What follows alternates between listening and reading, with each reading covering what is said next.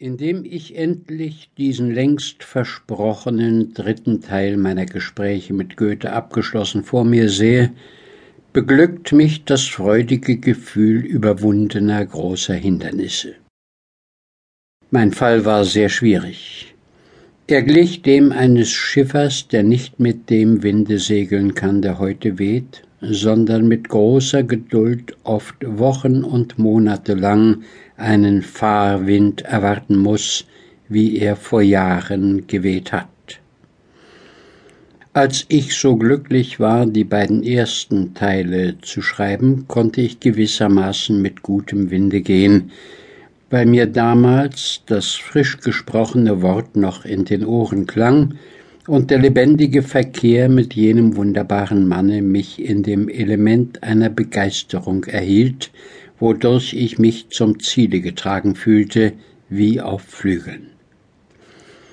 Jetzt aber, wo jene Stimme schon seit so viel Jahren verstummt ist und das Glück jener persönlichen Berührungen so weit hinter mir liegt, konnte ich die so nötige Begeisterung nur in solchen Stunden erlangen, wo es mir vergönnt war, in mein eigenes Innere zu gehen und in ungestörter Vertiefung das Vergangene wieder zu frischen Farben zu beleben, wo es denn anfing sich zu regen, und ich große Gedanken und große Charakterzüge vor mir liegen sah, gleich Gebirgen, fernen zwar, aber deutlich und wie von der Sonne des wirklichen Tages beschienen.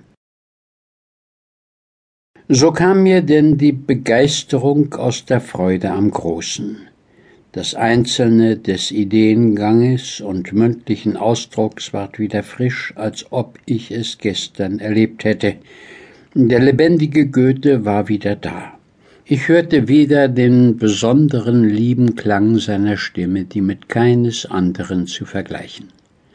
Ich sah ihn wieder abends in schwarzem Frack und Stern bei heller Erleuchtung seiner Zimmer in geselligem Kreise scherzen und lachen und heiteres Gespräch führen. Dann anderen Tages bei schönem Wetter war er im Wagen neben mir, im braunen Oberrock und blauer Tuchmütze, den hellgrauen Mantel über seine Knie gelegt. Seine Gesichtsfarbe braun gesund wie die frische Luft, sein Gespräch geistreich in die freie Welt hinein, das Geräusch des Wagens übertönend. Oder ich sah mich abends bei stillem Kerzenlicht wieder in sein Studierzimmer versetzt, wo er im weißen flanellenen Schlafrock am Tische mir gegenüber saß, milde wie die Stimmung eines gut verlebten Tages. Wir sprachen über große und gute Dinge, er kehrte das Edelste, was in seiner Natur lag, mir entgegen, mein Geist entzündete sich an dem seinigen. Es war zwischen uns die innigste Harmonie.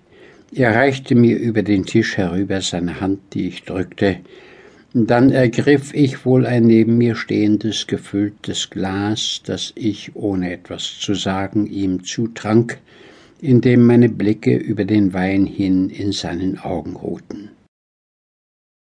So war ich ihm in voller Lebendigkeit wieder zugesellt, und seine Worte klangen wieder wie ehemals. Aber wie es auch sonst im Leben zu gehen pflegt, dass wir wohl eines geliebten Toten gedenken, doch bei dem Geräusch des fordernden Tages oft Wochen und Monate lang nur flüchtig, und dass die stillen Augenblicke einer solchen Vertiefung, wo wir ein vor uns dahingegangenes Geliebte in der ganzen Frische des Lebens wieder zu besitzen glauben, zu den seltenen schönen Stunden gehören, so erging es mir auch mit Goethe. Es vergingen oft Monate, wo meine Seele durch Berührungen des täglichen Lebens hingenommen für ihn tot war und er meinem Geiste mit keinem Worte zusprach. Und wiederum traten andere Wochen und Monate unfruchtbarer Stimmung ein, wo in meinem Gemüt nichts keimen und nichts blühen wollte. Solche nichtige Zeiten musste ich mit großer Geduld nutzlos vorübergehen lassen, denn das in solchen Zuständen geschriebene wäre nichts wert gewesen. Ich musste vom guten Glück die Wiederkehr von Stunden erwarten, wo das Vergangene mir in voller Lebendigkeit gegenwärtig und mein Inneres an geistiger Kraft und sinnlichem Behagen auf einer Höhe stand, um zur Einkehr goethischer Gedanken und Empfindungen eine würdige Behausung zu sein. Denn ich hatte es mit einem Helden zu tun, den ich nicht durfte sinken lassen in der ganzen Milde der Gesinnung, in der vollen Klarheit und Kraft des Geistes und in der gewohnten Würde einer hohen Persönlichkeit musste er erscheinen, um wahr zu sein, und das war keineswegs etwas Geringes. Mein Verhältnis zu ihm war eigentümlicher Art und sehr zarter Natur. Es war das des Schülers zum Meister, das des Sohnes zum Vater, das des Bildungsbedürftigen zum Bildungsreichen. Er zog mich in seine Kreise und ließ mich an den geistigen und leiblichen Genüssen eines höheren Daseins teilnehmen. Oft sah ich ihn nur alle acht Tage, wo ich ihn in den Abendstunden besuchte, oft auch jeden Tag, wo ich mittags mit ihm, bald in größerer Gesellschaft, bald tät-a-tät zu Tisch zu sein, das Glück hatte. Seine Unterhaltung war mannigfaltig wie seine Werke. Er war immer derselbige und immer ein anderer. Bald okkupierte ihn irgendeine große Idee und seine Worte quollen reich und unerschöpflich. Sie glichen oft einem Garten im Frühling, wo alles in Blüte stand und man von dem allgemeinen Glanz geblendet nicht daran dachte, sich einen Strauß zu pflücken. Zu anderen Zeiten dagegen fand man ihn stumm und einsilbig, als lagerte ein Nebel auf seiner Seele. Ja, es konnten Tage kommen, wo es war, als wäre er voll eisiger Kälte und als striche ein scharfer Wind über Reif und Schneefelder.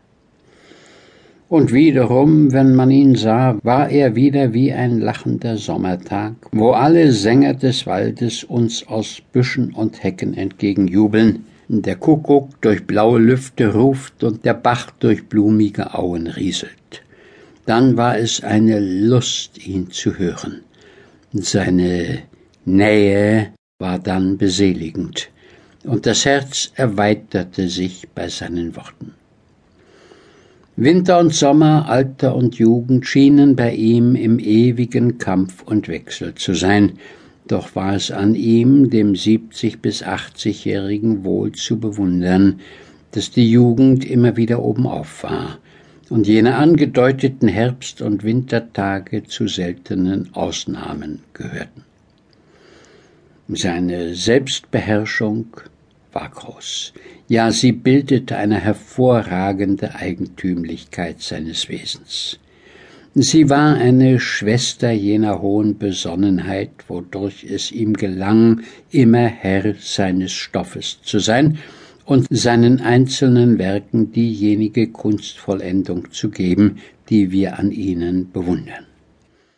Durch eben jene Eigenschaft aber ward er, so wie in manchen seiner Schriften, so auch in manchen seiner mündlichen Äußerungen, oft gebunden und voller Rücksicht.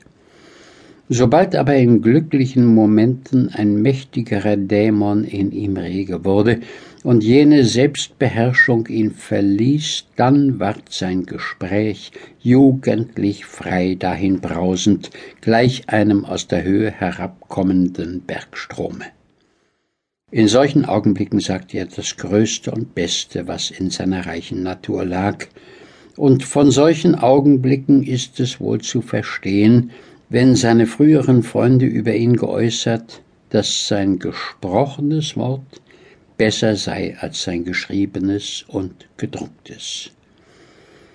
Und so sagte Marmontel von Diderot, dass wer diesen nur aus seinen Schriften gekannt, ihn nur halb gekannt, dass er aber, sobald er bei mündlicher Unterhaltung lebhaft geworden, einzig und hinreißend gewesen.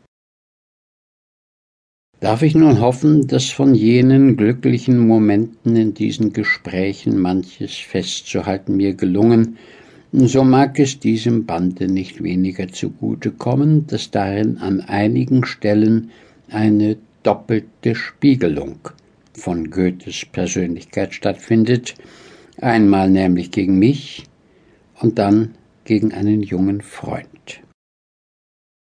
Herr Soré aus Genf als freisinniger Republikaner zur Leitung der Erziehung seiner königlichen Hoheit des Erbgroßherzogs im Jahre 1822 nach Weimar berufen, hatte von gedachtem Jahre bis zu Goethes Tode zu ihm gleichfalls ein sehr nahes Verhältnis.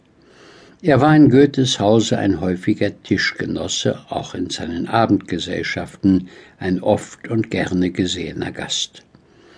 Außerdem boten seine naturwissenschaftlichen Kenntnisse vielfache Berührungspunkte zu einem dauernden Umgange. Als gründlicher Mineraloge ordnete er Goethes Kristalle sowie seine Kenntnisse der Botanik ihn fähig machten, Goethes Metamorphose der Pflanze ins Französische zu übersetzen und dadurch jener wichtigen Schrift eine größere Verbreitung zu geben. Seine Stellung am Hofe ferner führte ihn gleichfalls oft in Goethes Nähe, indem er bald den Prinzen zu ihm begleitete, bald Aufträge seiner königlichen Hoheit des Großherzogs und ihrer kaiserlichen Hoheit der Frau Großherzogin ihm zu besuchen bei Goethe Veranlassung gaben. Von solchen persönlichen Berührungen hat nun Herr Soré in seinen Tagebüchern häufig Notiz genommen und vor einigen Jahren die Güte gehabt, ein daraus zusammengestelltes kleines Manuskript mir in dem Sinne zu übergeben, dass es mir gestattet sein solle, daraus das Beste und Interessanteste in meinen dritten Band chronologisch zu verweben. Diese in französischer Sprache abgefassten Notizen waren bald ausführlich, bald aber nur flüchtig und lückenhaft, so wie die eiligen, oft sehr geschäftreichen Tage des Verfassers es ihm hatten erlauben wollen. Da jedoch in dem ganzen Manuskript kein Gegenstand vorgekommen, der nicht zwischen Goethe und mir wiederholt und ausführlich besprochen worden, so waren meine eigenen Tagebücher ganz geeignet, das von Soré geschriebene zu ergänzen, dort gelassene Lücken auszufüllen und das oft nur angedeutete in hinlänglicher Entwicklung darzustellen. Alle Gespräche jedoch, bei denen das Manuskript von Soré zugrunde liegt oder stark benutzt worden, wie es besonders in den beiden ersten Jahren der Fall, sind oben am Datum mit einem Sternchen bezeichnet, um sie von denen, die bloß von mir sind und welche bis auf weniges die Jahre 1824 bis 1829 und einen großen Teil von 1830, 31 und 32 ausmachen, zu unterscheiden. Und so wüsste ich nun weiter nichts hinzuzufügen, als dass ich diesem lange und mit Liebe gehegten dritten Band dieselbe gute Aufnahme wünsche, wie sie in so reichlichem Maße den beiden ersten zuteil geworden. Weimar, den 21. Dezember 1847. Sonnabend, den 21. September 1822. Verweis auf Soré diesen Abend bei Goethe mit Hofrat Meyer. Die Unterhaltung drehte sich hauptsächlich um Mineralogie, Chemie und Physik. Die Phänomene der Polarisation des Lichts schienen ihn besonders zu interessieren.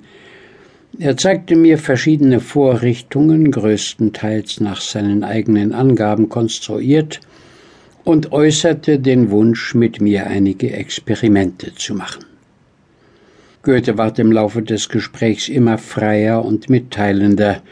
Ich blieb länger als eine Stunde und er sagte mir beim Abschiede viel Gutes. Seine Gestalt ist noch schön zu nennen.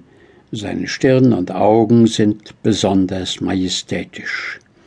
Er ist groß und wohlgebaut und von so rüstigem Ansehen, dass man nicht wohl begreift, wie er sich schon seit Jahren hat für zu alt erklären können, um noch in Gesellschaft und an Hof zu gehen.